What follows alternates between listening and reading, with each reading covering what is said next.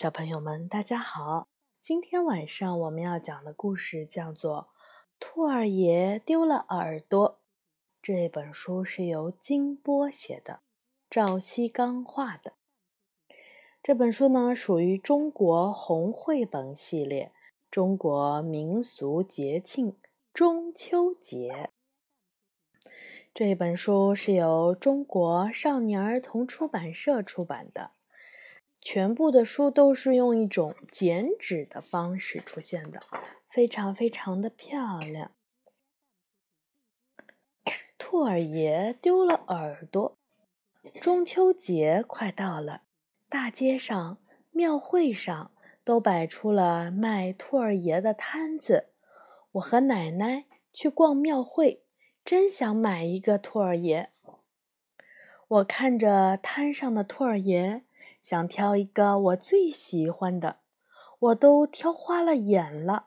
奶奶催我走，我不肯走。我想买那个大大的兔儿爷，他比我的个子还高，他有三尺高。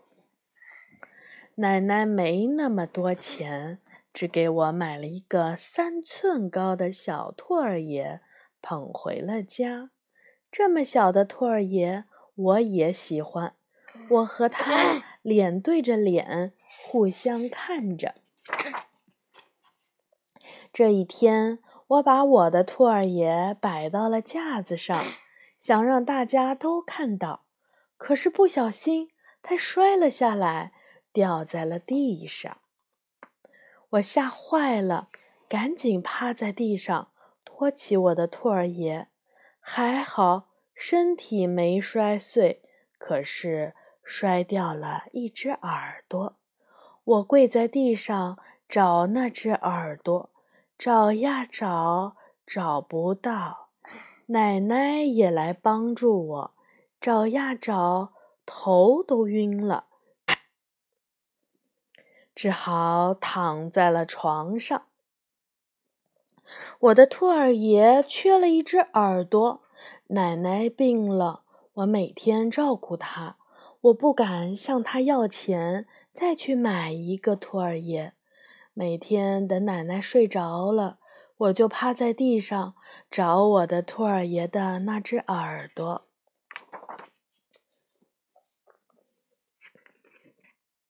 你看，这个小朋友给他的奶奶端药、端茶、端饭，是不是？天上的月亮渐渐圆了，渐渐亮起来了。一天晚上，我仰望着月亮，忽然想起月宫里住着玉兔。啊，我在月亮上真的找到了玉兔，它在捣药。我默默地说：“玉兔，玉兔，你能让月亮更亮一些吗？我丢了兔儿爷的耳朵。”话音刚落，月亮变得更大、更圆、更亮了，照得大地亮堂堂的，照得我家也亮堂堂的。我正好可以寻找我的兔儿爷的耳朵，可是找了很久还是没有找到。我又仰望着月亮，默默地说：“玉兔，玉兔，你能来我家吗？”帮助我找到兔儿爷的耳朵吧！我刚说完，只见玉兔走出了月宫。我看见白云垒起了天梯，星星排在天梯的两旁，月光照在我的床上，也照在奶奶的床上。在明亮的月光里。我听见有谁走路的声音，我还看见月光里晃动着影子。我慢慢睁大了眼睛，看见走来了那么多的兔儿爷，有骑着大象来的，有骑着老虎来的，有骑着梅花鹿来的，有骑着狮子来的，有骑着麒麟来的。哇，Look this！你看到没有呀？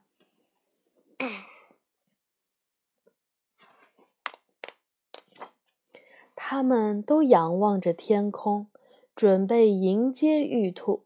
我说：“先帮我找找我的兔儿爷的耳朵吧。”这些兔儿爷就开始帮我满屋子的找呀找，找呀找。奶奶被吵醒了，呻吟着。我搂着奶奶的肩膀，望着窗外的月亮。我指着月亮说：“您快看，月亮上的玉兔今晚也要下来了。”奶奶揉揉眼睛，她看不清天上的玉兔，她很疲倦，又躺倒了。玉兔走进了我家，兔儿爷们都围了上去，又说又笑。玉兔发现奶奶。躺在床上，他知道奶奶生病了，他开始给奶奶捣药。奶奶吃了玉兔捣的药，病就好了。中秋节的早晨，奶奶开始摆供桌，摆上月饼、藕、菱角、西瓜、石榴。毛豆等节令食品，准备晚上祭月。我又拿出我那小小的兔儿爷，他因为缺了一只耳朵，无法摆到供桌上，我就又开始满屋子的找那只耳朵。奶奶问：“你在找什么呢？”“我在找耳朵呢。”“什么耳朵呀？”兔儿爷的耳朵呀！奶奶突然惊喜地说：“看我这记性，我早就捡起来给你收着呢。”奶奶从她的梳头夹子里找出了一个小布包，布包里裹着兔儿爷的耳朵。现在我的小兔儿爷又有耳朵了，我把它摆在了供桌上。他笑眯眯地望着我。到了晚上，满院子都是月光，天上的月亮又大又圆，满院子都是我的亲人和朋友，还有玉兔和那些兔儿爷。中秋节快乐，漂亮吧？这就是中秋节。和兔儿爷的故事，小朋友们晚安。